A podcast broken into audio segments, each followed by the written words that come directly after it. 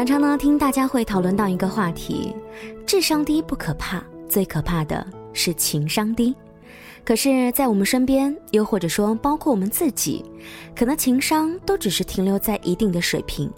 有一些对于你而言情商比较低的，在生活当中让你吐槽过很多次；也有一些情商比你要高很多的，让你无时无刻的不再羡慕他们，并且向他们学习优秀的相处之道。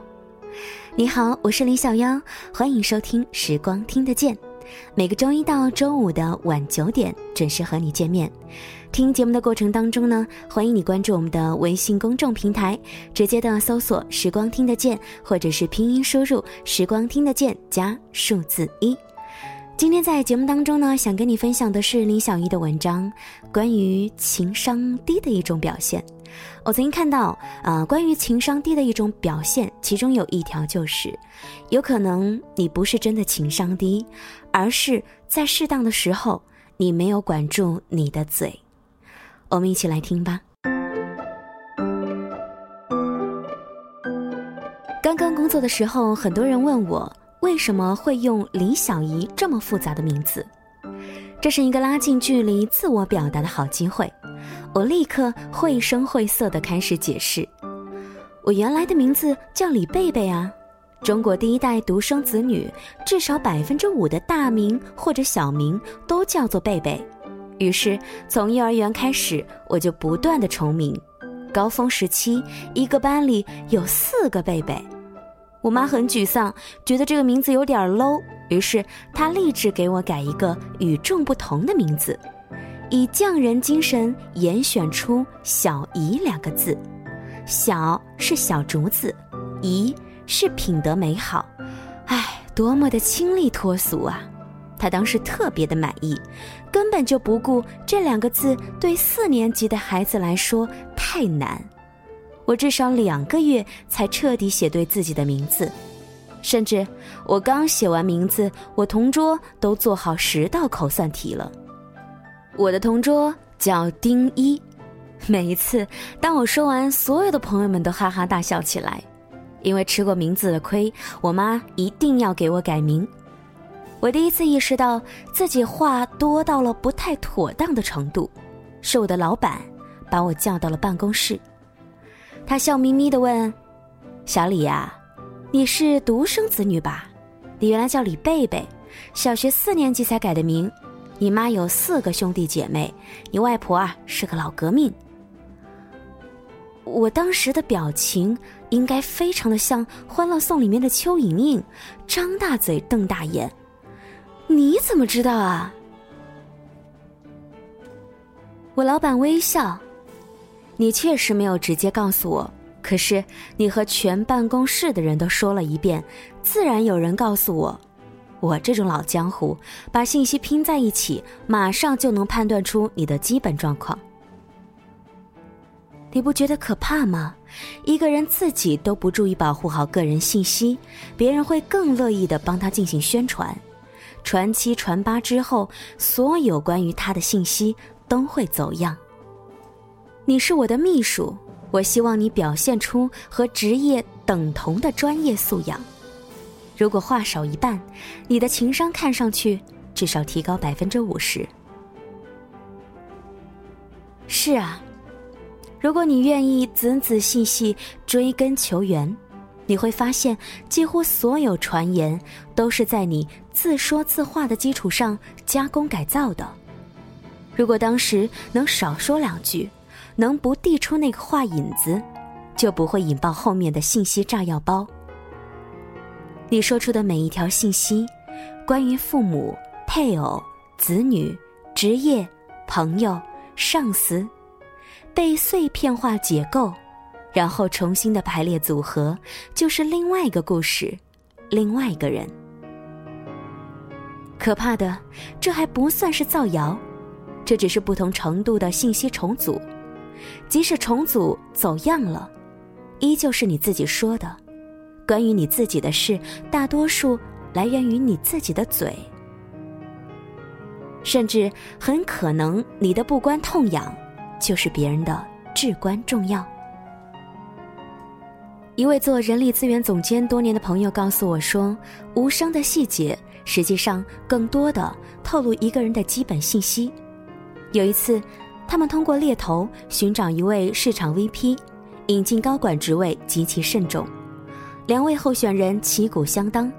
最终，他们浏览了两个人的朋友圈，选择的结果是：一位的微信签名就是本人的名字，精准的像闹钟。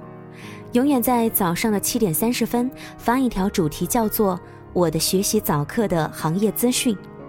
他的朋友圈里没有任何的个人信息，从他发的内容，你完全猜测不到他的状态、心情、职业等个人信息，甚至连早课都涉猎广泛，看不出他所在的企业正在关注怎样的行业风向。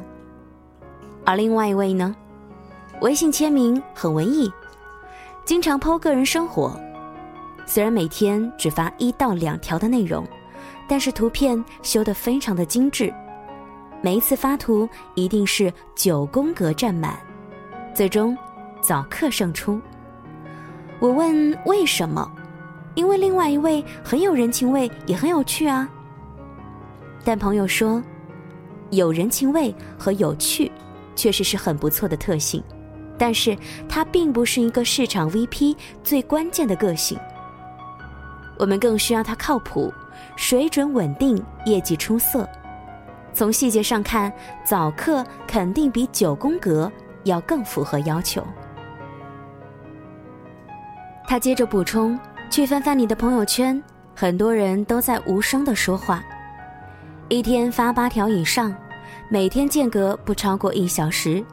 除了微商、代购、营销等职业需要，还有表达欲和控制欲很强的人，他们非常自我，不在意自己的信息给别人带来怎样的打扰，每天都要发自拍，每张自拍都要精修，至少这个人很自恋。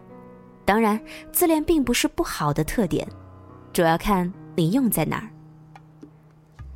从不发自己真实的状态，只是转发一两条的人。如果你确定这不是他的工作号，他通常自我保护非常的严密，可是窥探欲很强。他会躲在自以为安全的角落，默默观察别人的生活。你给他发一条信息，保证他回复的还不会太慢。经常发两句“今天天气不好，心情也一样”，这个人十有八九不超过三十岁，如果超过了。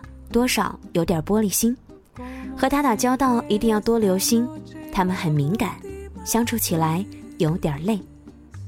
对呀，我们就是这样被人看透的，用有声的或者无声的语言。你自以为的幽默，很可能是口无遮拦；你自以为的有趣，很可能是轻率的逗比；你自以为的亲和，很可能是距离感差，没有分寸。总是知无不言，言无不尽，每个话题都要发挥，日积月累，效果很吓人。或许你和林志玲的距离只是差了一篓子的话，或许你真的不是情商低，你只是话太多。而大多数女人用了两年学会说话，却用了一辈子都没有学会闭嘴。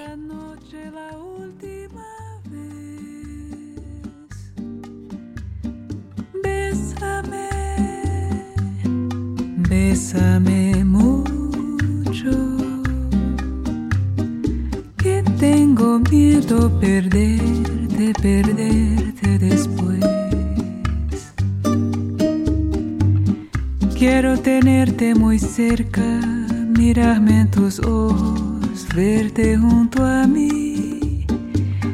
Piensa que tal vez mañana yo ya estaré lejos, muy lejos de ti.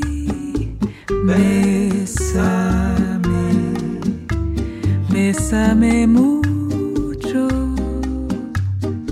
como si fuera esta noche la última vez. Bésame, bésame mucho, que tengo miedo perderte, perderte después. Que tengo miedo perderte, perderte